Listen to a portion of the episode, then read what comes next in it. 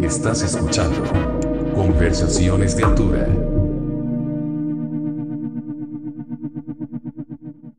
¿Qué pandilla? Bienvenidos a Conversaciones de Altura, episodio 94. Soy Joel y antes que cualquier otra cosa me gustaría agradecerles por sintonizar el día de hoy. De verdad aprecio muchísimo que estén aquí con nosotros.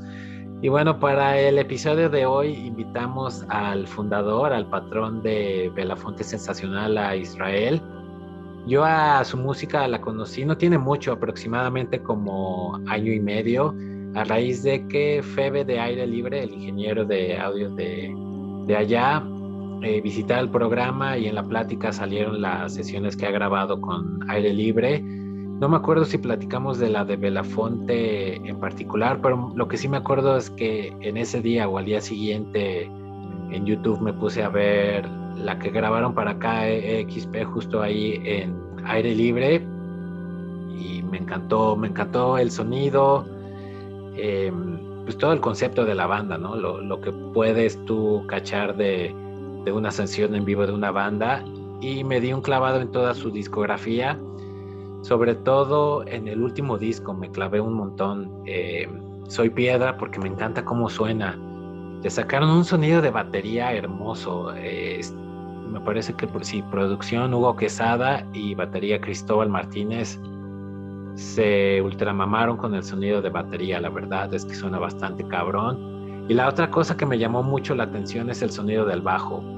Eh, en cuanto a el sonido como tal, suena muy cabrón también y las líneas de bajo, sobre todo en esta canción que se llama Cae en el abismo, que no sé si el título de la canción sea en referencia al efecto que te da la ketamina, ¿no? que le llaman en inglés el K-hole, que es como sentirse en el abismo. Pero yo no lo sé porque no la he probado. Lo que sí sé es que en el gabacho ya es legal para cuestiones de antidepresión y demás. Pero bueno, ese no es el tema. Esto es el tema, ahí les va.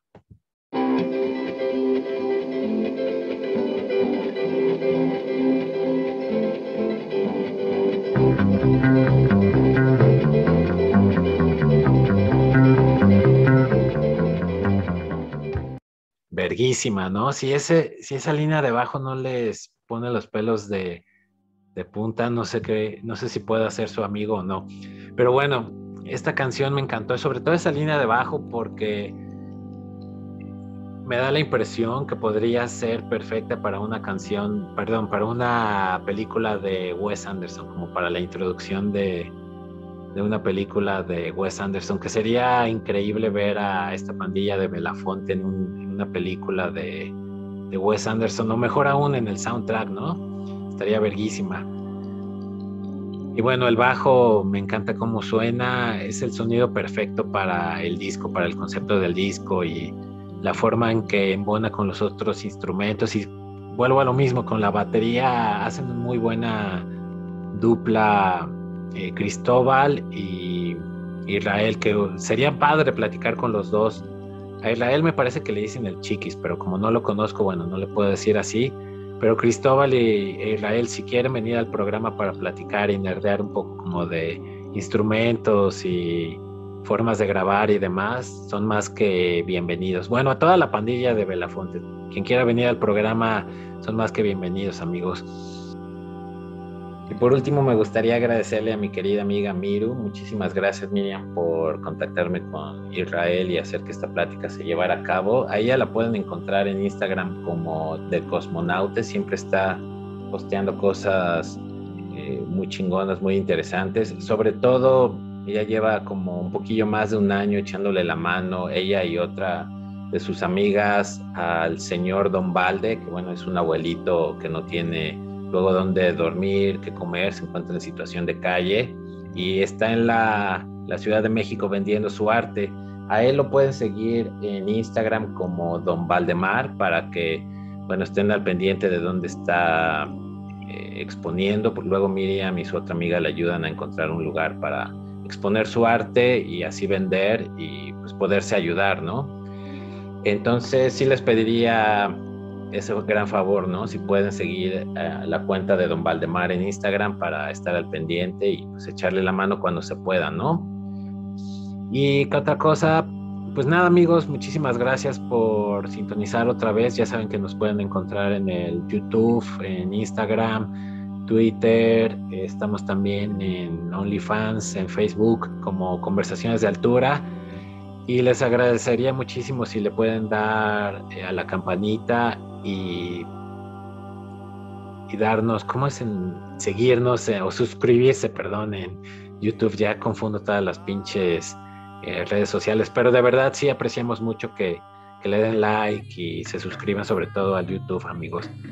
Bueno, los dejamos con Israel. La próxima semana invitamos a Dani de Tocaba la Batería en Internet, una de mis bandas favoritas de metal progresivo.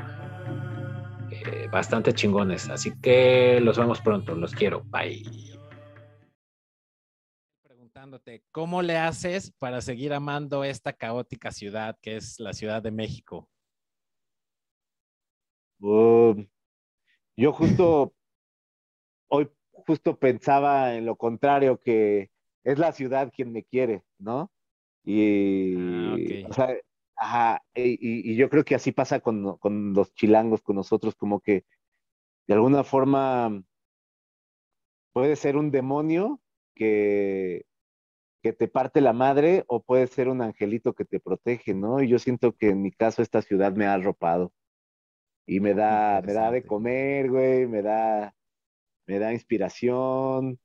Eh, entonces es ella, es ella quien me quiere, yo creo, porque también yo tengo una relación amor-odio, yo creo que todos los que vivimos aquí tenemos una relación de, de, de amor-odio con esta ciudad y a veces tiene que ver con su gente y a veces tiene que ver con, con cómo vivimos, ¿no? Y cómo estamos aquí, este, pues alojados, ¿no? Como en un experimento de, ratones en este laberinto, ¿no? Bueno, en fin, eso me pasa con la ciudad.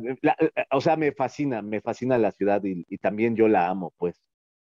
Sí, sí, e, es, es, interesante lo que mencionas, ¿no? No lo había visto de esa forma, que DF es la ciudad como que te acepta o te rechaza, ¿no?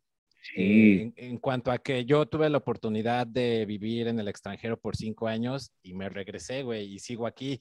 Y me pasa algo similar, como que me, la, la, ciudad me encanta, se me hace una ciudad hermosa, de verdad. Y cuando vienen amigos del extranjero, me encanta sacarlos a pasear y demás. Pero sí me cuesta trabajo luego como lidiar con ciertas actitudes de las personas, ¿sabes? Es como difícil, güey. Es una ciudad muy difícil. Yo creo que también, es parte de nosotros también. Yo creo que aquí tenemos un tipo de carácter y temperamento.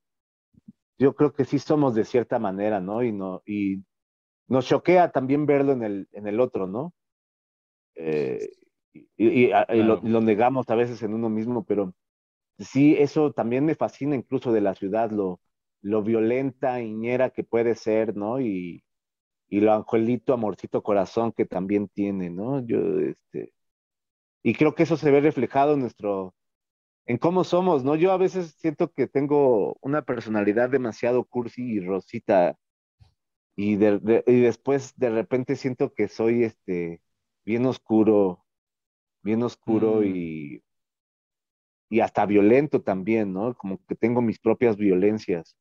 Claro, güey. Entonces, esas, esas, y eso también se puede ver reflejado en, en, en, en lo social, ¿no? Cómo vivimos, cómo esta es una ciudad de contrastes, ¿no? Donde existe Santa Fe y sus grandes edificios eh, con vistas este, de una altura exagerada y, casitas de cartón y, y, este, y calles sin pavim, eh, pavimentar, pavimentar, sin pavimentar, y este, y tenemos gente que se traslada en coches último modelo y quienes tienen que enfermarse de COVID porque tienen que bajar todos los días en metro. Y como que no, como que yo siento que eso es, eso nos define mucho también, pues no sé si como mexicanos, pero creo que sí muchísimo como chilangos, de ese tipo de contrastes, ¿no? Tanto emocionales, sociales. Sí, eh, estoy de acuerdo, vuelvo a lo mismo, no lo había visto de esa forma, pero es justo eso, ¿no? Como que hay personas que crees que son como bien tranqui y de repente los ves, no sé manejar y como que se les sale el chamuco y dices, ay, cámara, güey, ¿no? O los ves en el metro, ves así a la señora, el otro día me pasó, ayer creo, eh, iba saliendo del metro de Copilco y güey, todavía ni terminaban de abrir la puerta y una señora como de 60 años empujándome. así como, quítate y yo, ay güey. espero, espero, mi jefita nunca la he visto, pero espero que mi mamá no sea como de esas señoras que la ves toda tranqui, ay, Joelito, y no sé qué, y luego la ves en el metro ahí tirando a los cabrones, güey. Sí, es, se da mucho. Yo creo que sí, yo creo que sí, sí es la misma jefita la que te invita a un consomecito y la que puede mandar a chingar a su madre a, quien sea, ¿no? O sea, sí es la misma jefa, güey. Sí, es esa misma jefa. Sí es, yo las he visto, yo las, yo las conozco, son casi todas. sí, es bien curioso, güey, o Oye, nada más, nada más para terminar. Este Dulcecito y colmillo, ¿no? Sí, sí. Así, cuando ves en el, en el, te iba a decir en el Ajusco, pero por Perisur y por toda esa zona, y ves a las señoras así manejando su camionetota y cuando paso por ahí o camino, y dices, ah, bueno, pues es una señora que se ve educada, tranquila, no sé qué, pero vuelvo a lo mismo, la señora que crees que tiene educación y eso porque tiene pues la facilidad económica, no, güey, así de que te tocan el claro. te quieren atropellar porque sales a pasear con tu perrito y no caben y no se pueden esperar. Es, todo, toda una aventura. Sí, pues eso, eso, eso. Ahí también se ven esos, estos contrastes de la ciudad, ¿verdad? Sí, definitivamente. Sí. Oye, Israel, pues bueno. nos da sombra como nos da luz, perdón. Tanto nos da sombra como nos da luz la ciudad. Sí, hasta lo puedes ver en partes de que te metes bajo el, bajo el árbol y te da un poquito así como de frío y nada más, ella es neta, nada más sales y, y, el un calor. Sí, sí, sí, Qué bonita ciudad, hasta cierto punto, ¿no? Sí. Oye, Israel, pues, bueno, primero, antes que nada, agradecerte por estar aquí y pues digo, por tomarte el tiempo en platicar con nosotros para el podcast. Me gustaría empezar un poco desde el principio, no tanto en, qué te llevó a la música, sino estaba escuchando para prepararme para esta plática contigo, escuché que, o sea, que tu onda empezó escribiendo, ¿no? Te gusta un chingo leer, estudiaste periodismo y demás, y luego se te dio como la cuestión de la música, pero algo que se me hizo muy interesante es, y de aquí viene mi pregunta, ¿cómo fue la transición de pasar como de lo escrito, de la letra escrita a la letra cantada, ¿sabes? Como, ¿Cómo te diste cuenta que, ay, güey, bueno, tal vez lo mío viene más por la cuestión de expresarme con la música, las letras y cantar, a tal vez diferencia de escribir un libro o, notas, porque algo oí, ¿no? Que, que te diste cuenta como de eso. Pues yo creo que también fue accidental un poco porque cuando escribía, por ejemplo, mis notas eh, o mis crónicas o todo lo que pues me gustaba de, de, hacer, de ser reportero, eh, de repente encontraba como que no me interesaba pegarme a la verdad de los hechos eh, y tampoco me interesaba informar tal cual lo que había sucedido, sino me gustaba colorear mis notas y de repente encontraba un ritmo y de repente hasta rimas, ¿no? En mis oraciones. Entonces decía, wow, esto, wow, ¿no? Como que decía, ¿por qué siempre lo llevas allá? Al principio no lo entendía, al principio no lo entendía. Eh, y y algunas notas eran buenas, otras no tan, no tan buenas, ¿no? En fin, pero eh, de repente también pues empiezo a tocar la guitarra, a descubrir como, pues de forma muy orgánica, estaba enamorado y quería hacer unas canciones para mi novia y, y como que decía, como que no es tan difícil, como que hay que decir algo entre dos acordes, ¿no? Eh, así, si toco un sol y luego un mi, ¿qué digo, no? Y cómo lo digo, pues como, no sé, como me suene, ¿no? Así, tal cual. Entonces empecé ahí como que a hacer canciones, pero todavía no me daba cuenta de eso, de, del otro, ¿no? De que estaban unidas esas dos partes. Wow, eh, interesante. Y ya después, ya, ya después, mucho tiempo después, ya, ya incluso ya después de que dejé de, ser reportero o dedicarme a, esa, a ese oficio, eh, ya me di cuenta como que uní cabos. Y, y sí, la verdad es que yo quería ser este escritor, yo quería escribir novelas y ensayos y poemas y quería también este, y como que de repente uno se va conociendo y dices, no, yo creo que no doy el ancho, ¿verdad? Bueno, pues a lo mejor como reportero puedo desarrollarme y puede, ¿no? Puedo hacer cosas chidas, ¿no? Si no soy, si no puedo ser este, un gran escritor, pues por lo mejor puedo ser un buen periodista, ¿no? Y ahí encontrar cosas padres. Y pues no encontré que era buen periodista, sino que podía hacer canciones, ¿no? Y que después esas canciones pues las, las cantaban otras personas y creo que fue como ir encontrando mi propio medio, ¿no? De comunicación para expresarme y eso ha sido. Wow, es, me encanta escuchar ese tipo de historias, ¿no? Porque tal vez en, en, en mi vida a mí como que me ha hecho falta eso, ¿no? Como de aceptar y darme cuenta de cosas o, o, dejar ir, ¿no? Como a veces uno se aferra como, ay, güey, tengo que ser el mejor en esto y en esto y como que darse cuenta que tal vez no es por ahí, es, es, difícil, ¿no? O sea, como no sé si a ti te costó trabajo como, como aceptar, bueno, tal vez en esto de escribir una novela o algo, tal vez le tengo que rascar un poco más o tal vez lleva tiempo o, sobre todo descubrir tu voz, ¿no? En la cuestión de la novela, güey. ¿Fue fácil para ti como, como aceptar, bueno, pues ahorita mientras le doy a esto de la música? Fue difícil porque también, este, eh, incluyó tomar decisiones de repente, ¿no? Como a la larga, ¿no? Como que empecé siendo eh, este reportero que tenía su proyecto alternativo de música y que de repente la música fue tomando el papel de todo y tuve que de algún momento pues renunciar porque ya no tenía ni la fuerza ni, ni la motivación, me sentía mediocre, fue como como cada proceso es un poquito depresivo, ¿no? Entonces me deprimí mucho. Sí. Y también, pues, fue, también ha sido un viaje poder encontrar, este, las canciones que quiero hacer, porque no sabía, entonces, pues, hacía lo que, lo que me nacía y ahora como que lo puedo, como no sé si tengo un estilo particular de hacer canciones, pero sí creo que tengo más mi, mi voz más clara y eso ha sido un proceso del primer disco que salió hace 10, 11 años, al, al último, que soy, Soy Piedra, como que sí he notado cómo me, eh, como ese cambio, ¿no?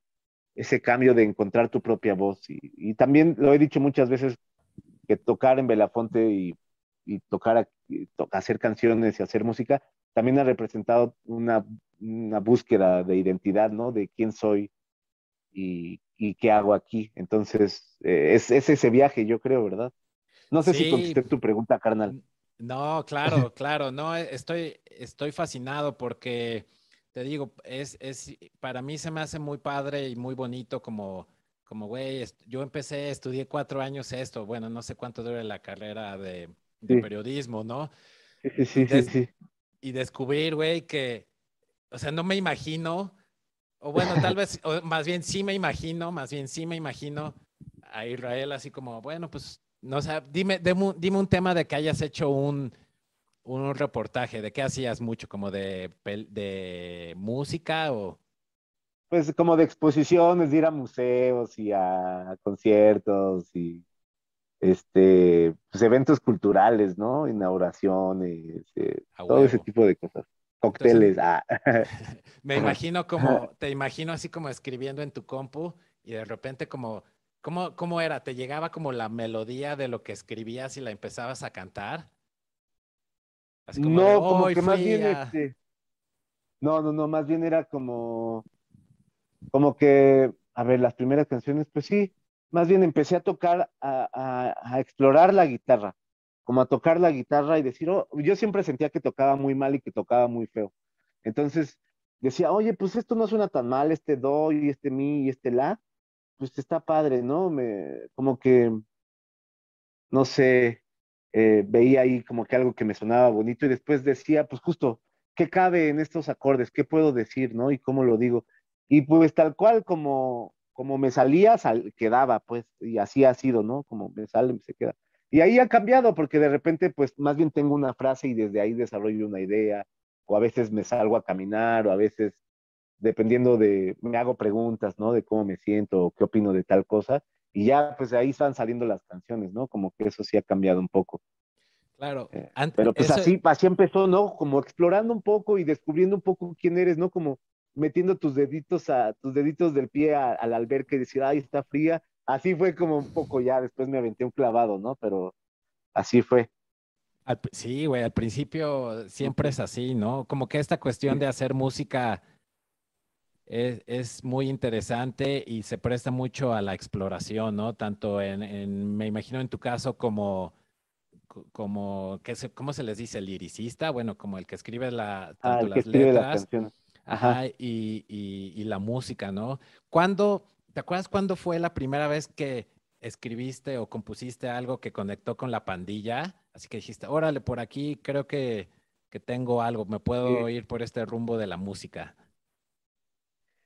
Eso, eso es, es, no sé, creo que es la segunda canción que escribí, se llama No Me Voy y es parte de mi primer EP.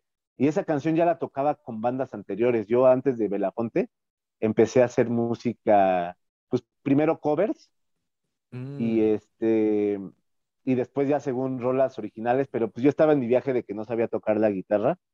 Entonces eh, mis otros compañeros hacían la música y yo hacía la según la letra, ¿no? Pero no, no, como que no me acomodo, no me acomoda trabajar tanto así, pues. Entonces, pero y sí hice, dije, pues, hice una canción un día y dije, pues la voy a llevar al grupo y les gustó mucho. Y pues ya después ellos mismos me pedían esa canción, que la tocara, ¿no? Y ya después Órale. este, decían, hay que grabarla. Y ya después cambió el grupo, se mutó en otra cosa. Y me decían, oye, esa canción tiene que ser parte de nuestra, de nuestro disco, ¿no? Total que pues no, no prosperó mucho, pero esos grupos, pero pues más bien me ayudó como a encontrarme, ¿no? A, a decir, ah, pues yo voy a hacer mi grupo, ¿no? Y pues esta canción la voy a grabar, ¿no? Y la voy a sacar. Y, y sí, pues se llama No me voy y creo que esa fue la primera. Incluso luego la tocaba en vivo y la tocaba en lugares muy, este, pues muy, muy under, ¿no? Donde la banda pues va a chupar y va a escuchar covers, ¿no? De rock en tu idioma. Entonces de repente yo sacaba, de repente pues era una banda como con una identidad rara porque tocábamos como, como entre queriendo ser Britpop, pero al mismo tiempo tocábamos surf. Y después yo en algún momento sacaba mi guitarrita acústica y empezaba a cantar mi canción de No me voy, ¿no? Y entonces la pandilla pues acá bien cábula acá de ah, ya llegó la trova, ¿no? Ya saca, échatela de ojalá, ¿no? Y yo decía, ah, esos güeyes, ¿no? Qué culeros. Y, ya, y, y pues ya pues, me echaba mi rolita y, y les gustaba, güey. O sea, a pesar de que decían, ah, ese güey es trovador, este, les gustaba la rola. Entonces, eso, no me, no me acordaba de eso, güey. Qué chido. Qué verga, güey. Es que, ¿sabes algo?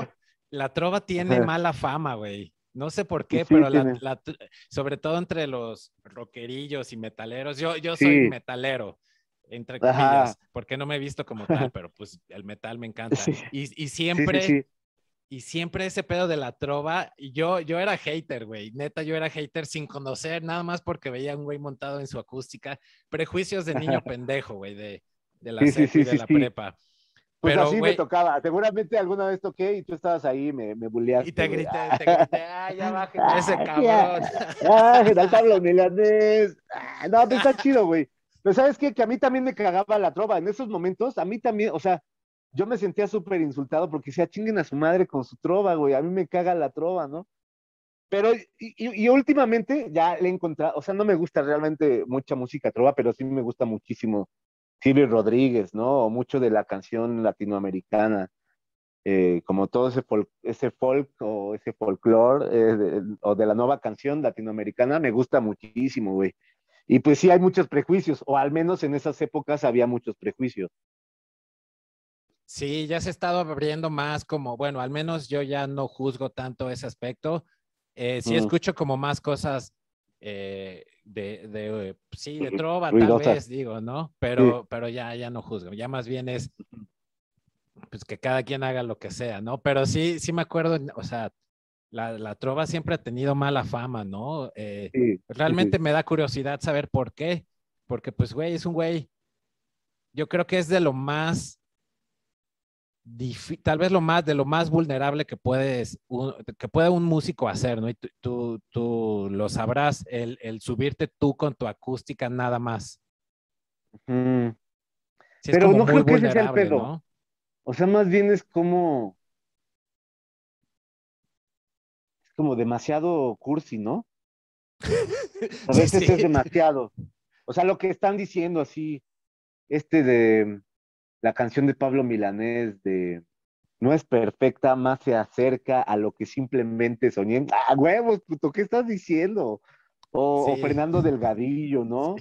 Como que la forma en que se expresan y este tipo de, de, de arpegios es todo, como todo muy, pues muy, muy cursi, no sé, demasiado cursi, ¿no?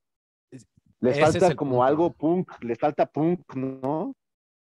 Sí, claro. no todo tiene que tener punk, no todo tiene que tener punk, pero hay algo ahí que no, que no, a mí no me conecta, ¿no? Y yo siento que a mucha gente sí, sobre todo por, por su aspecto político, que eso sí lo rescato muchísimo, ¿no?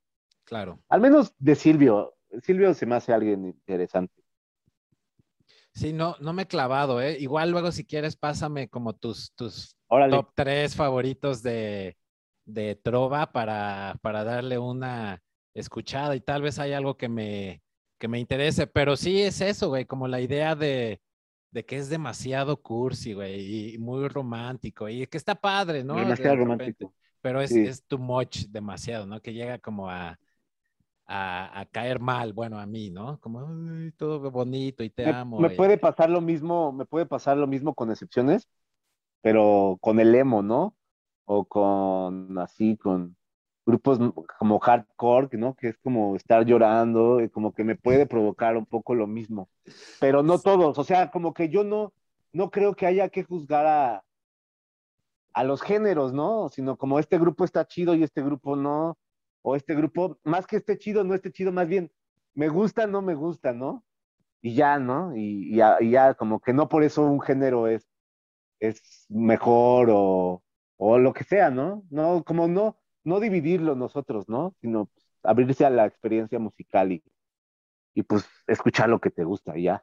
Claro, estoy totalmente de acuerdo y es, es lo acepto, ¿eh? Yo eh, llegar a, ese, a esa mentalidad me, me, me costó años de, ser un metalero cerrado y así, pero bueno, hasta que ya descubrí como, ok, pues este pedo cada quien, ¿no? Ahora, habiendo dicho eso, sí creo que hay géneros como la trova que se presta a, la mofa, ¿no? Y yo cuando me burlo, entre comillas, de la trova y eso, lo hago desde un lugar de solo por, por, por causarme gracia, yo a mí mismo, ¿sabes? O sea, no lo hago tanto Por, por la burla como tal, es más bien, bueno, se me hace chistoso que la trova y eso y ya, pero sí estoy de acuerdo en lo que dices. Al final del día, no entiendo, por ejemplo, yo no estoy de acuerdo, no es que esté de acuerdo, no, más bien a mí no me gusta decir, ay, este es mi, gulpo, mi gusto culposo, ¿no? Es, güey, pues si te gusta Miley Cyrus y te gusta Cannibal Corpse, no debe de haber ningún problema, güey. Es, si te gusta el helado de fresa y te gusta el helado de vainilla, no tienes que explicarle a la gente por qué te gusta mezclar tu taco de ceviche con tu helado de vainilla, ¿sabes? Aunque no te creas, o sea, sí hay géneros, o sea, ahorita sí hay géneros de la trova que también se prestan muchísimo para la burla. O sea, Ahorita, por ejemplo, hay una cantidad de memes impresionantes sobre metaleros, ¿no? Uy, sí. O sobre, o sobre raperos, o sobre chicos sad, ¿no? O folk, ¿no? O sea, como que todos, todos, todos, todos los géneros tienen por dónde, y los metaleros pueden ser igual de cursi, ¿no? O sea, de, de, de, de, hacer cursi la violencia, ¿no? Así, ni siquiera que hablen de amor, ¿no? Ni siquiera sus baladas las baladas de algunos grupos de metal, sino su mismo pedo ya es como un poco cursi, ¿no? Pero, sí, pues sí, ¿no? Ajá. Sí, pero como dices, ¿no? Pues no te debe de causar culpa si te gusta el helado de vainilla y el de fresa. ¿Por qué te causaría culpa si te gustan los héroes del silencio, no? Pero yo ahorita pensaba, como que a mí lo que me daría culpa de cierta comida es que me haga daño, ¿no? O sea, como me podría causar cierta culpa comerme un taco de suadero con, con su gordito, ¿no? Con mucho más gordito que carne, me sabría muy rico, pero sí me daría tanta culpa, ¿no? Entonces, no sé si haya música que nos hagan daño y que consumimos, eh, y, y, ahí sí sería como sentir un poquito de culpa, ¿no? Que te gusta, pero aunque sepas que te haga daño, pero ¿qué, qué daño puede hacer la música, no? Ya, güey, justo ese, eso lo estaba platicando con una amiga justo ese mismo punto ella me decía, es que hay música, no sé, que tal vez los narcocorridos, ¿no? Que, que glorifican esta situación de la violencia en México y los narcos y demás, y hay gente que le encanta. Entonces, no sé si por ahí va lo que dices, ¿no? De tal vez consumir ese tipo de música te esté haciendo daño en cuanto a que si eres un chamaco de 15 años y, no sabes mejor y, ves que el narco está chingón traer pistolas y, todo de oro, ¿sabes? Por ejemplo, el, narcocorrido, a mí se me hace interesante y me gusta que exista. No creo que esté mal si lo escuchas con cierto criterio, ¿no? Porque como todo, pues es música muy violenta y hay que tener como un contexto, ¿no? Y, pues teniendo eso, pues no te hace daño, ¿no? Em, pero, por ejemplo, algo que, sí critico de eso es que la mayoría de los grupos que hacen narcocorridos o que o que cantan al poder criminal, ¿no? O al, o al narco, a, los, a los líderes del, narcotráfico en este país, no hablan de las víctimas, ¿no? De las víctimas colaterales, ¿no? De las víctimas que son secuestradas, de las víctimas que son extorsionadas, de los desaparecidos, de las de las de los feminicidios, de explotación sexual, no hablan de eso, ¿no? Entonces yo sí creo que ahí sí falla un poco, ¿no? Ahí sí hay como que algo que decir de esa música, ¿no? Y, en realidad se puede decir de eso de mucha música, no solo de los corridos, ¿no? De la música pop en general. Que pues, o del rap incluso, ¿no? O sea, a, mí de repente ya me aburren este, raperos que solo hablan de, su éxito económico y, y, sexual, ¿no? O sea, digo, está chido, me gusta, lo, lo, lo ves divertido, pero en algún punto dices, ay, güey, pues, este, qué chido que Kendrick esté hablando de racismo, ¿no? Y de privilegios, ¿no? Y que esté retomando cosas, como que sí hace falta esa mm, diversidad temática, ¿no? Y que podamos escuchar todo tipo de, de, cosas en las músicas. Y a veces las músicas que hablan de, de cuestiones ya más profundas, políticas, eh, permanecen marginadas es raro, ¿no? Cómo funciona el mundo de la industria musical. No, definitivamente, güey. O sea, bueno, regresando un poco a, lo que dices de los narcocorridos, ¿no? Es, eso es muy cierto, güey. Se habla como de, eh, no sé, don Juanito Pérez, el, general de, tal cártel y demás, y sus pistolas y así, pero justo no, habla, no hablan de eso, güey, de, de que mandó a matar a un cabrón y, no solo mató al cabrón, sino a la familia y al vecino porque se cruzó, iba, eh, o sea, eso, eso, es, eso es muy cierto, ¿no? Y en cuanto a lo del hip hop, a mí también como que yo no escucho mucho hip hop y del poco que escucho es más como como a Tribe Called Quest o, de ese tipo de música. ¿no? mucho más vieja escuela y, que hablan de cosas pues, más sociales, ¿no? Eh, sí, también de repente me gusta escuchar a Ice-T, ¿no? Que habla de balazos y, ay, y fuck the police y todo eso. Es divertido. También todo lo sexual es, chido y divertido, pero como por qué tendría que ser lo de lo único que se habla. Claro, güey. Es, ¿sabes?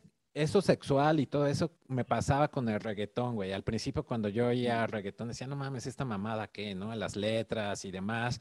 Y ya después platiqué, justo en el, en el programa platicamos con Adrián.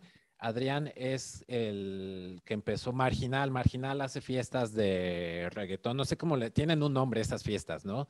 Gateo, ¿cómo es? Perreo. no sé, no, perreo millennial no son. No, bueno, no, no sé, pero las fiestas, o sea, el, el, tipo de fiesta, o sea, cuando vas a una tocada, dices, voy a una tocada, ¿no? Cuando vas a un show de reggaetón, tiene un como nombre. Eh, Perreo. No es ese y, platicando con él, como que me cambió el switch de, órale, ya, ya entiendo por qué, por ejemplo, como que se, usaba mucho el argumento de, ay, es que ¿por qué las mujeres van a bailar reggaetón si se les, no se les, bueno, se les discrimina, se les, eh, se les, ¿cómo es la palabra? Objetiviza, ¿no? En, la, en esta música y demás. Pero ya después platicando con este compa que pues, lo vive, ¿no? Organiza shows y demás de este género, me dice, güey, es que las mujeres ven esto como una liberación sexual, güey. O sea, como que a ellas también les ayuda a sentirse más libre. Y lo que me dijo también es, güey, al menos en nuestras tocadas de esto, las mujeres se sienten eh, a salvo, pues, como que procuramos que no haya este pedo de que pase a lo, allá al toqueteo de más, ¿no? Y eso como que me mm. hizo cambiar, ah, órale, pues esto de, de reggaetón, pues no es como yo creí que era, güey. Sí. Digo, no, no escucho mucho, no me gusta, la verdad, no me gustan los sonidos ni nada, no, no resuena conmigo, pero es importante también ver esa parte, ¿no? Como estar abiertos a, a ver cómo son las cosas, ¿no? Simón, y habrá quien, y habrá, y habrá igual mujeres que no les gusta el reggaetón y no les gusta el perreo y, y que de alguna forma también encuentran en otras músicas y en otros sonidos esa liberación y esa sexualidad y esa sensualidad, claro, güey. Y también pues estamos hablando que ahorita el perreo, pues yo también siento que es una posición política interesante en estas épocas, ¿no? En que en cuanto pues sí cuestiona muchas cosas, ¿no? No, no, no con la letra quizás, pero sí con este tipo de, eventos, ¿no? Con los perreos y la forma en que eh, se expresa toda esa, esa, esa cultura. Eh, entonces sí está chido. A mí me, a mí me, me, me apasiona. El, el, tema del reggaetón siempre me ha apasionado y a veces me arrepiento porque yo creo que habría sido pionero de, de, de, este tema porque quería, quise hacer mi tesis, nunca me titulé, güey. Entonces quise hacer mi tesis de, de quería hacer mi, mi, tesis de reggaetón y nunca lo logré porque pues pues no sé, no soy eh, constante, ¿verdad? Ni disciplinado, pero siempre me ha fascinado y siempre me se me ha hecho eso, ¿no? Como, ¿por qué es discriminada y por qué, o por qué ha sido, por qué se le considera una música menor, ¿no? Cuando pues no es algo nuevo, es algo que ha evolucionado y es algo que representa pues desde cuestiones de raza y clasismo hasta pues como el ciertos feminismos, ¿no? Y, y así. Entonces, y que todos estas, estos temas resuenan actualmente en, en, este momento histórico. Y eso se me hace bien chido cómo ha ido creciendo, ¿no? Y cómo se ha convertido ahora en esta, un tipo de bandera también el perreo. Estoy, sí, güey, estoy de acuerdo. Vuelvo a lo mismo. A mí no, no, y he escuchado, ¿no? Eh, no me he clavado tanto en el género por lo mismo que no me, no resuenan conmigo los sonidos, ¿no? Como el que usan mucho sí. el, el autotune y y, se oye muy, para mí, para mí se oye muy, muy digital, no tan orgánico. Está bien que exista, me encanta que exista.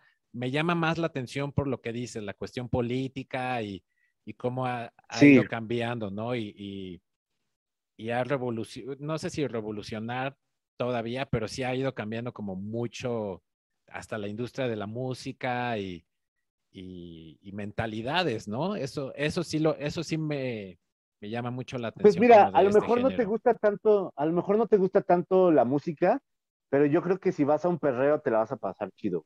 Quiero ir a uno, güey, quiero ir a uno. Y le dije o sea, a, Adrián, a lo mejor, ajá, como que tú, como que no tienes que hacer lo que otros digan y puedes bailar a tu estilo, güey, y puedes echarte unas chelas o un porrito, güey, y, y, yo siento que te la vas a pasar chido por, por el, el, tipo de ambiente que, o atmósfera que se genera, ¿no? En los perreos.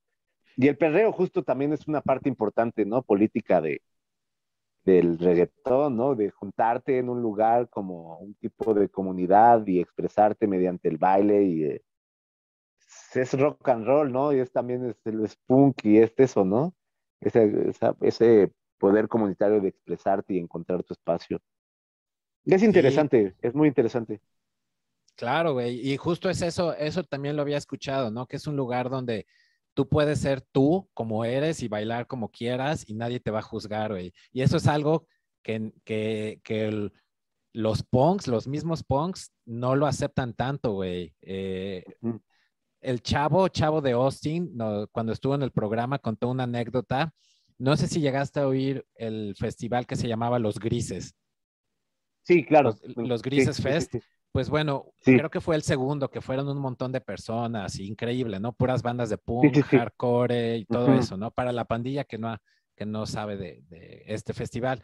Bueno, contaba el chavo que un día llegó así como de, güey, tuve una junta de trabajo, pues me voy de traje, no importa la tocada. Y llegó de traje a la tocada y, los, y varios punks así de, no mames, ¿qué haces así vestido?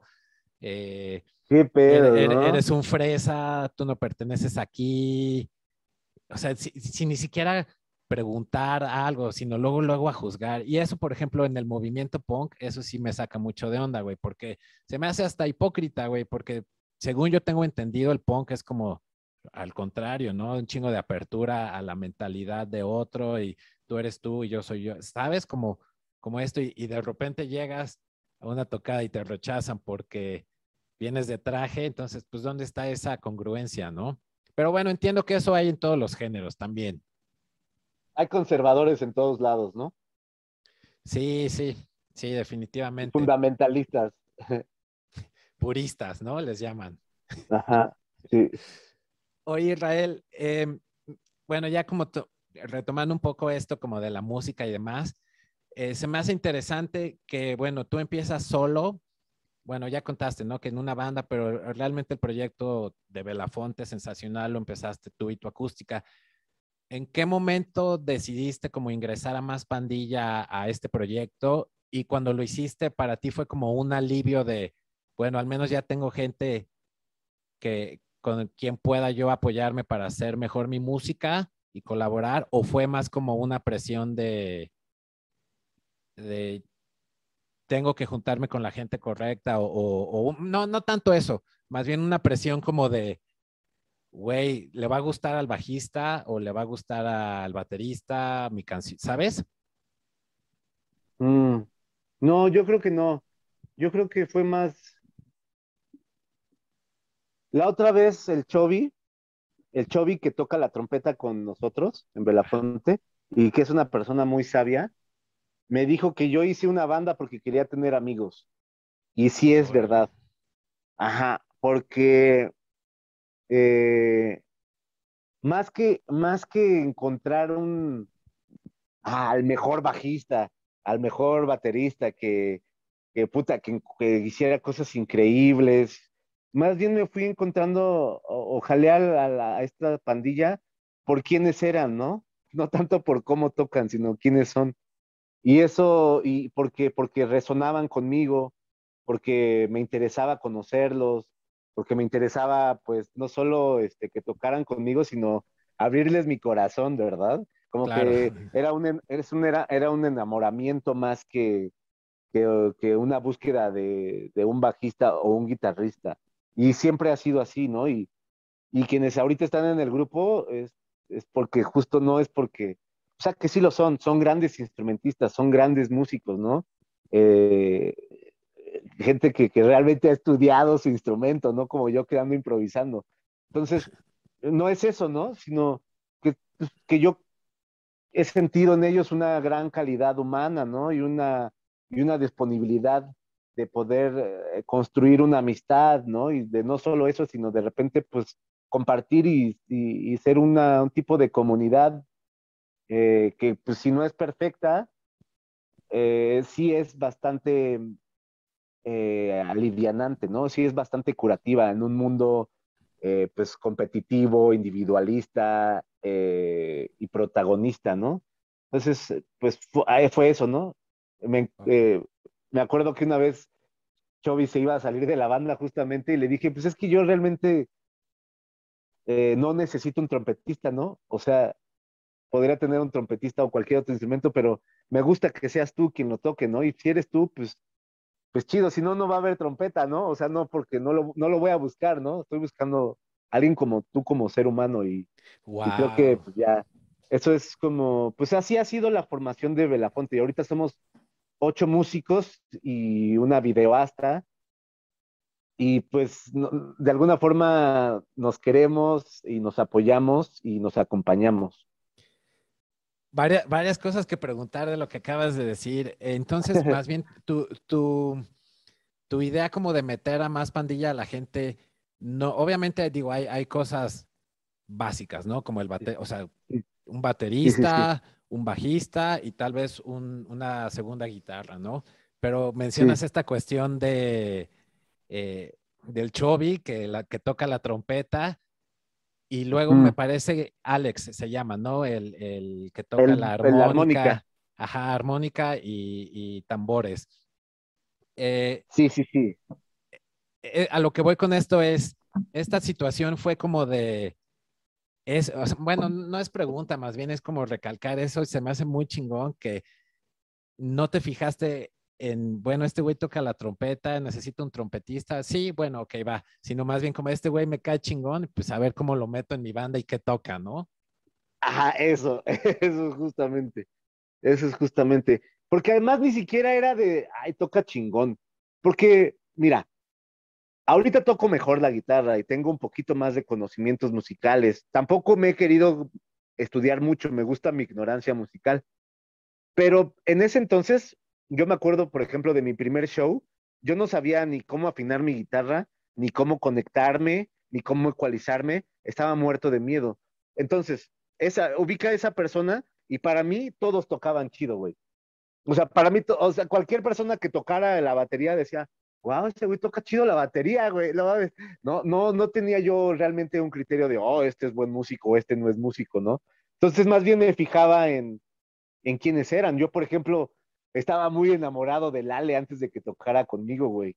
O sea, porque mm. era un personaje que siempre me lo encontraba o en fiestas o en el radio o en la calle tocando y decía, no mames, ese güey, quiero que sea mi compa, ¿no? Y de repente, pues tuve la oportunidad de conocerlo y además de que aceptara tocar conmigo y pues de ahí resultó pues una bonita, una bonita amistad, güey, ¿no? Y así con el Gober que llegó como, el Gober llegó como staff para ayudarnos a una tocada.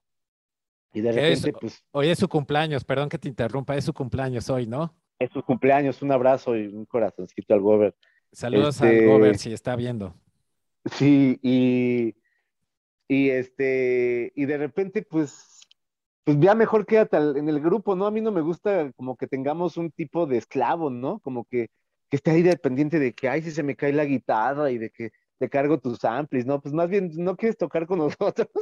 y ya de repente, pues descubrimos que era cantante, ¿no? Y que, y ahorita ya toca las percos, y es, es, un, es una persona con una sensibilidad muy grande, ¿no? Y, pues eso se puede aprovechar, ¿no? A la hora de hacer música. Sí, güey, está, está padre porque yo toco la guitarra y el bajo, ya, bueno, estoy aprendiendo a tocar el bajo, pero vuelvo a lo mismo, vengo como de la escuela del metal, ¿no? Donde tocar tu instrumento, pues sí es, o sea, aprender a tocar tu instrumento, pues sí es, la verdad es que sí es importante, ¿no? Tienes que, hay la técnica para hacer los, que les llaman el choc, choc, el jun, jun, jun, y, todo es solos y demás. para mí como que, que, retomando un poco lo que dijiste, como que es un arma de doble filo, güey, porque vienes con esa escuela de, la, de ser técnico y demás, entonces, eso te limita, bueno, al menos a mí siento que me ha limitado en, formar una banda constante porque digo, ay, este baterista siento que le hace falta, no puede tocar el doble pedal, ¿no? O cosas así. Claro, claro, sí, sí, sí, sí. Pero, Pero ahí es porque es una cuestión técnica, porque la música, el metal, es una música que requiere una técnica impecable. Y la música que yo estaba haciendo no necesariamente era una técnica impecable. No, no era lo más importante. Y en, tu, en la música que tú haces, sí. Sí, eh, sí estoy de acuerdo hasta cierto punto, pero también siento que, luego el ser perfeccionista, no sé si perfeccionista, pero luego como el mm. clavarte mucho en ese tipo de cosas, vuelvo a lo mismo, a mí me ha limitado, ¿no? Porque tal vez pude haber conseguido o, pude haber tocado, encontrado un baterista tal vez no de, como a mí me gustaría que tocara de doble bombo y a pinches 200, ya sabes, todas esas mamadas, pero güey, que conectáramos musicalmente y de ahí poder crear música más chingona que como tal vez conocer a un baterista que toque increíble, pero tal vez no conectamos y nuestra música no tenga ese boost como de, de ay, güey, conectamos, ¿no? Porque siento que la música, y tú lo sabes, lo acabas de decir de alguna u otra forma, es mucha conexión con tu compa el, que toca en la banda, güey, ¿no? Pues yo creo que también, mira, influyó muchísimo que conectamos musicalmente, no por un acto de magia, sino por una mm, convicción de estar ahí. Eh, y de alguna forma creo que tiene que ver con las personalidades de cada uno de nosotros quienes conformamos el grupo, ¿no? Mm, de que pues al mismo tiempo queríamos estar ahí, teníamos un tipo de fe en que podría resultar algo bueno y del cual podríamos eh, obtener ganancias, pero también porque era, un- era un espacio lúdico y de entrenamiento, porque la verdad es que, pues ahorita mucha gente nos dice que tocamos muy chido, ¿no? Y este, y que somos de las mejor, de los mejores grupos del país, y yo siento bien bonito, pero no empezamos siendo ese tipo de grupo, ¿no? O sea, no empezamos siendo Claro. excelentes en nuestros instrumentos, sino que sí éramos bastante trabajadores, yo creo, de, y bastante críticos a la hora de, de exigirnos cosas, ¿no? De decir, hoy no nos está saliendo, ¿no? Este, hay que tocarla una y otra vez, no nos está saliendo. Vamos a tocar, fue una buena tocada, pero la neta nos equivocamos un chingo, o la neta, pues estábamos bien flojos, o ni conectamos. Y como que ese siempre ha sido como, yo creo que la, lo que nos ha mantenido juntos, ¿no? Que hemos sido muy críticos, muy, muy, muy, muy, mm, machacantes, ¿no? Como muy, muy, eh, ¿cómo se les dice? Constantes, ¿no? Sí, sí. Y de, de nuestro trabajo de tocar y de tocar y de tocar. Me acuerdo muchísimo de, de que nos invitaron a hacer un EMCO, estos especiales musicales del Canal 11, hace como seis, siete años. Y la verdad es que no estábamos a la altura para dar un show televisivo, ¿no? Entonces lo que hicimos fue algo inédito en nuestra, en nuestra historia, ¿no? Para ese entonces, que era ensayar un chingo, casi todos los días, ¿no? Así ensayábamos tres o cuatro veces a la semana, ¿no? Así de que Chido. constante y con las canciones, con el setlist y, y trabajarlo. Y salió un buen show, la verdad. O sea, este, a lo mejor no, no se ve que somos perfectos, pero sí se ve que el trabajo. Y yo creo que eso también es mucho, ¿no? Como que, pues, encontrar tu, tu pareja musical también depende que sea también pues, un, un tipo de, como dices tú, muy bien dices, una química y también una voluntad de, de estar ahí, ¿no? Sí, sí, claro, güey. Necesitas encontrar a alguien. Yo creo que lo primero es que sean buenos compas y que haya esa conexión tanto como de personas, como de me Mm. caes bien, me caes muy chido, puedo, puedo viajar contigo en todo el país y no va a haber broncas, sino las broncas normales de relaciones humanas. Y Ajá. la otra, la cuestión musical, güey. Eso es muy importante. O sea, no de que escuchen la misma música, sino, sino que conecten. Ujú. Me voy A la hora de hippie. crear, ¿no? Sí, güey, Esa- Es a definitivamente. la hora de crear, o sea, nadie me hizo folk, o sea, como que mi carácter musical no es folk, ¿no? Ni el tuyo es metal, o sea, tú eres músico, tú tienes la capacidad de transmitir eh, sonidos en emociones, güey, o sea, ese es el gran poder de, de ti como músico, no es que toques metal, ¿no? O sea, entonces Claro. es como, tú puedes tocar lo que sea y conectar con otra persona de que toque, no sé, güey, cumbias, güey, o lo que sea, y que en ese momento en que tocan junto, juntos pueden comunicarse y conectarse, ¿no? O sea, sí es muy hippie lo que estamos diciendo. Ya debes de cambiar de tema, por favor, pero sí es cierto. Este, es una comunicación humana muy profunda, güey. No, Porque, está ajá. increíble, güey. Está increíble. Ajá. Estos temas, estos temas me encantan, güey. Yo soy, soy hippie de, de closet. Yo también, ah. Pues es que es, es así, güey. Digo, tú lo sabes, ¿no? O sea, desde cuando tocas con una banda o con, conectas con el público, con la pandilla que te va a ver, güey, es son cu- cuestiones de vibraciones, ¿no? Como hasta como el lugar y demás, ¿no? Sí, sí, Pero justo hay algo que te quería preguntar, digo, bueno, varias cosas, pero eh, he notado, güey, que, que en los videos que nunca, perdón, que nunca, eh, más bien lo que estoy tratando de decir es, los videos que he visto de ustedes en vivo, porque no he tenido la oportunidad de yo verlos en vivo, yo a, a su banda le entré a- hace poco, relativamente poco, como año y medio, que, que Ok. alguien me los pasó y dije, órale, güey, me gusta y ya me clavé como en sí. su Ujú. catálogo y demás. Lo que se me hace Sí. bien interesante es eh, que su música puede ser transportada a cualquier setting, perdón que lo diga en inglés, a cualquier, a cualquier ambiente, ¿no? O sea, de que puedes tocar tú Mm. solo con tu guitarra o a capela, o, o Sí. hicieron creo que en Marvin una sesión donde nada más hay percusiones y hay un, me Sí, sí, parece sí. que un güey con un efecto. Eso lo, lo hacen a propósito, eso es como tu idea de, de, güey, pues quiero hacer música que se pueda tocar en todos lados, sin la necesidad de un amplificador, de... Ay, se, voló, se voló, el coco del, del ampli del bajo. ¿Qué hacemos? ¿Sabes? Sí, claro, pero no, no es, o sea, yo creo que no es a propósito y yo creo que tiene que ver con, con cómo escribo las canciones. O sea, yo escribo las canciones en la guitarrita. Entonces, si, si a mí me suena bien en la guitarrita, pues ya suena bien en cualquier punto. O sea, si suena bien con tu guitarra, con lo que le pongas va a sonar bien, ¿no? Entonces, bueno, ahí es subjetivo, ¿verdad? Porque suena bonito para mí y yo siento que ya terminó la canción. Pero habrá con canciones que suceda más fácil o no, pero siempre ha sido, sí, esto siempre ha sido, sí, a propósito, el no ser un grupo fijo, ¿no?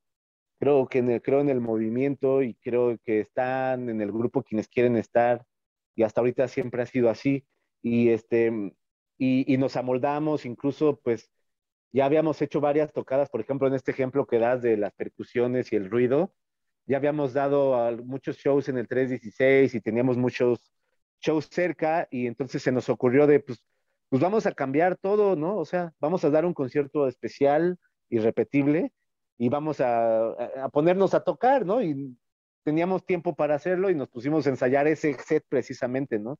Y hasta nos cambiamos el nombre, ¿no? Y, y ya pues teníamos otro, pues ya otra, otra dinámica, ¿verdad? Incluso. Entonces, este, estuvo chido, estuvo chido eso, por ejemplo, pero pues sí me puedo presentar con mi guitarrita o, con la mitad del grupo, con el grupo entero, ¿no? Obvio, con el grupo entero, pues eh, es muy, muy enérgico estar con todo el grupo. Se juntan pues todas nuestras eh, nuestras formas, nuestras energías en ese momento y podemos conectar muy bien con el grupo porque pues lo gozamos, ¿no? Gozamos de estar juntos y estar interactuando y cantando. Entonces vuelve algo muy especial, ¿no? No quiere decir que mis tocadas yo solo sean culeras. Ah.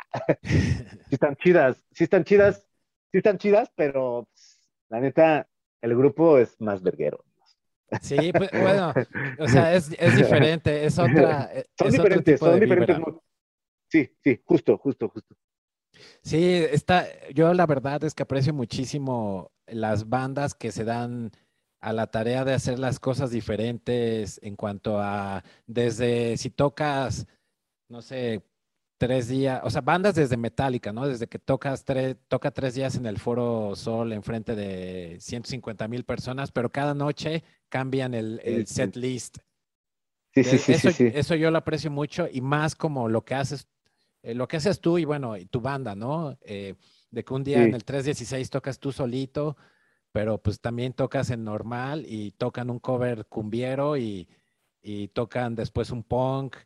Eso, eso es como, pues me, encanta, güey. Y ojalá un día pueda, pueda eh, verlos en vivo, güey. Tengo muchas ganas. Pues yo creo que pues vamos a empezar tocadas ya en el próximo año. Yo creo que en primavera del 2022. 2040. este, vamos a empezar ya con las tocadas. Pues ahorita solo tengo un acústico, justamente yo con mi guitarrita. A huevo. Y con la bruja de Texcoco, que es una artista que admiro mucho, y entonces va a ser una gran noche. Sí, sí. Oye, Israel, ya para, para terminar, porque digo, sé que, andas ocupado y, Gracias. Pues, digo, ojalá y, y, algún día podamos como hacer una segunda parte presencial. Claro sí. Pero me encantaría como platicar un poco de, tu proceso creativo, sobre todo en, voy a nerdear un poco con, tus canciones, sobre todo en Valedor, güey. La primera vez que escuché esa canción fue, creo que la versión que tocaste en aire libre tú solito, acústica, como que era una sesión acústica. Y me, me encantó como toda la canción, cómo, cómo fue formada y es como un poema y no, no sé, está interesante, pero lo que me encantó es la última parte que haces, güey. Me gustaría igual si, no, si me puedes platicar cómo, cómo surgió esa canción, sobre todo eso de vendo chicles, no, no, no, no, no, no. Eso, güey, puta. este, pues mira, antes yo vivía en el centro, en la calle de Regina. Estoy hablando del 2009, 2010. Y me iba mucho de vaguito por ahí, por todas las calles. Y encontré un bar muy interesante donde este, vendían acá tu, tu motita y tu chelita. Y entonces te sentabas ahí, ahí a, tomarte tu chela, a fumarte tu porro y te ibas, ¿no? Eh, y pues en una de esas ocasiones a las que fui, la última vez, porque después, pues obviamente lo cerraron, ¿no? O sea, me iba a durar mucho tiempo, ese secretito hermoso. Entonces, pues me recuerdo que me fumé mi churrito, todo muy bien, y me fui caminando eh, de ese lugar hacia mi casa, y de repente como que todas las voces que convivían ahí en el centro me fueron, este, me fueron llegando, ¿no? Como que, como que se hicieron parte de, mí. Y, yo quería hacer una canción de fiesta. Yo quería hacer una canción de vente a la fiesta, ¿no? Acá va a estar chido. Entonces empecé con eso, ¿no? Como me dije, ¿cómo le dirías a alguien, ¿no? Que ya se armó, ¿no? Entonces, es que tranza, valedor, qué Pedro, qué pasó. Era como, pues eso, ¿no? Y todas esas palabras y todas esas situaciones como que me iban llegando del, de la pura, del puro ruido que estaba en las calles. Entonces, ese de compro el pomo en la vinata, ya me llegó, eso ya, eso ya lo hice ya estando en mi casa. O sea, digamos que son tres versos, ¿no? Sí, Esos tres primeros versos los hice en el trayecto y ya la parte de, del compro el pomo en la vinata, eh, ya lo hice pues ya en mi cuarto. Y fue ese trayecto, ¿no? Es, es ese trayecto. Y pues ahí este, quería, pues no sé, como, como eso, como ese juego, ¿no? De jugar con, con el ritmo y hacerlo un poco más este, rapeado. Y este, y pues ya, pues así, así me salió ese, ese rock and roll, pero todo tiene que ver con, con la atmósfera del centro. Todo tiene que ver con la atmósfera del centro. Es una canción al centro. Y obvio quería ah, hacer una canción como Jaime López y quería hacer una canción como, como Rodrigo González. O sea, ahí son mis, mis grandes referentes en esa rola. Y quería hacer Bob Dylan, quería hacer Johnny's in the basement, mixing up the medicine, I'm on the pavement, looking for, ¿no? entonces, quería hacer esa canción, pero en chilango. Y entonces, pues, ya la había hecho Jaime López y ya la había hecho Rodrigo, entonces quería hacer la mía, ¿no? llamada Valedor, sí, me encanta, la verdad es que esa parte, siempre que la hago me emociona, güey, porque creo que es la definición de lo que sería justo eso, güey, como el convivio, o sea, sería un poco como el convivio entre defeños, entre chilangos, ¿no? O sea. Ándale. Eh, como. Fiesta chilanga. Ajá, exacto, güey, me encanta. La verdad es que me encanta. Y ya nada más, ahora sí por último, cuando dices que te llegan las canciones, y alguna vez escuché una entrevista para, para prepararme para platicar contigo que decías que es como pescar ideas, ¿no? Como que están ahí las pescas. Sí, es un poco de ir de pesca, sí. Sí, güey. Para mí, no, no, no, no, adelante. No, no, no, no te preocupes. Eh, lo único que iba a decir es como, ¿crees, que ese pedo está ahí, güey? O sea, que es como, como, yo lo como lo veo y dime si estás de acuerdo, es que somos como una antena y, tú depende cómo, cómo esté tu creatividad o a lo que uses tu creatividad, como que justo eso, como que pescas la idea, ¿no? Como de, tengo ganas de escribir una canción como tal vez influenciada por Slayer, entonces como que te concentras y tu transmisor ahí pues, y toma eso, ¿no? Ah, pues sí, güey. Sí, claro que sí, es un, justo es una antena y también tiene, depende muchísimo de tu sensibilidad en el momento. O sea, yo hace unos dos días hice una canción, pero la hice ah, calentando la cena. O sea, estaba con mi mamá en la cocina y yo estaba calentando la cena y de repente empecé a cantar y, es una canción pues que habla un poco de mi situación emocional, ¿no? Y es un poco como, como si yo me hubiera preguntado, ¿qué le quieres decir a tu amante, ¿no? A, o a esta mujer que está contigo, a, tu novia, ¿no? ¿Qué le quieres decir? ¿Y, qué le quieres preguntar? Y así, y así como que esa sensibilidad de yo de tener ese sentimiento en mi cuerpo y en mi ser, en mi alma, en mi mente, pues también eh, afila un poco esa, ¿no? Eh, lubrica un poco esa antena, ¿no? Para que esté ahí al tanto de qué palabras o qué figuras y qué melodía, ¿no? Y qué estilo, ¿no? Si va a ser Slayer o va a ser Rubén Blades, ¿no? Entonces, Eh, entonces es ahí, ¿no? Ahí es, pero sí, y, sí, y es por eso que no, me, no, no siento tener un proceso, a lo mejor tú eres parecido porque pues tú también eres músico, ¿no? De que pues, eh, ah, se me fue la idea. Ah, Cáchala.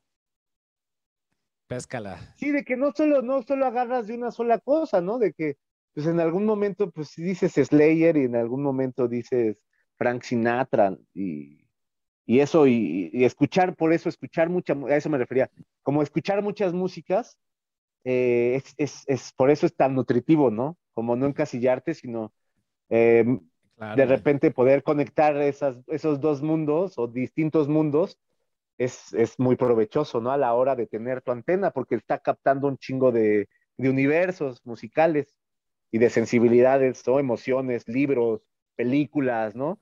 Entonces, tener tu antenita ahí, pues, no sé cómo hay que hacerle para tenerla bien, eh, darle su servicio. No sé si habrá que hacer meditación o tomar muchas drogas, no sé todavía, este, pero pues hay que mantenerla bien, bien, bien, ¿cómo se puede decir? Con... Darle mantenimiento, ¿no? Darle mantenimiento, exactamente. Refrescarla, güey. Ajá, refrescarla. estoy de acuerdo. Pues Israel, digo, este es un, un muy buen tema para cerrar la, la, plática del día de hoy. Quiero agradecerte muchísimo por tomarte el tiempo en, platicar conmigo. Lo aprecio mucho. Tu historia es como muy inspiradora, güey. La verdad es que, digo, no, no tengo mucho de conocer tu música, pero sí me ha dado como a la tarea de, escucharla, güey, poner atención y, compartirla con la pandilla y demás. Y ahora que platico contigo, pues digo, el concepto que tenía de cómo hacías las cosas, pues sí es, es muy, muy chingón y, agradezco mucho que tomes el tiempo de, platicar conmigo. muchas gracias, carnal. Eh, gracias por invitarme y gracias a la charla estuvo, ha estado muy divertido. Sí, hagamos, hagamos luego que, pase eh, todo esto y, y van, están componiendo, ¿no? Un, sí, sigue a Soy Piedra. Un disco. Sí, sí, sí. Ahí jugando, experimentando, cambiando quizás nuevas formas por ejemplo, que te digo que ahorita todas mis canciones las hago con una guitarrita, ahora quiero pues hacerlo en conjunto con todos, ¿no? A ver qué tal funciona. Ah, eso va a estar este, interesante. Y así como pues cambiar esos procesos, ¿no? De, composición, a lo mejor eh, eh, eh, componer entre dos o tres o, todo de plano todo el grupo. Entonces, pues a ver, a ver cómo, a ver cómo este, vamos ahí en ese viaje de, de hacer discos. Me late, amigo.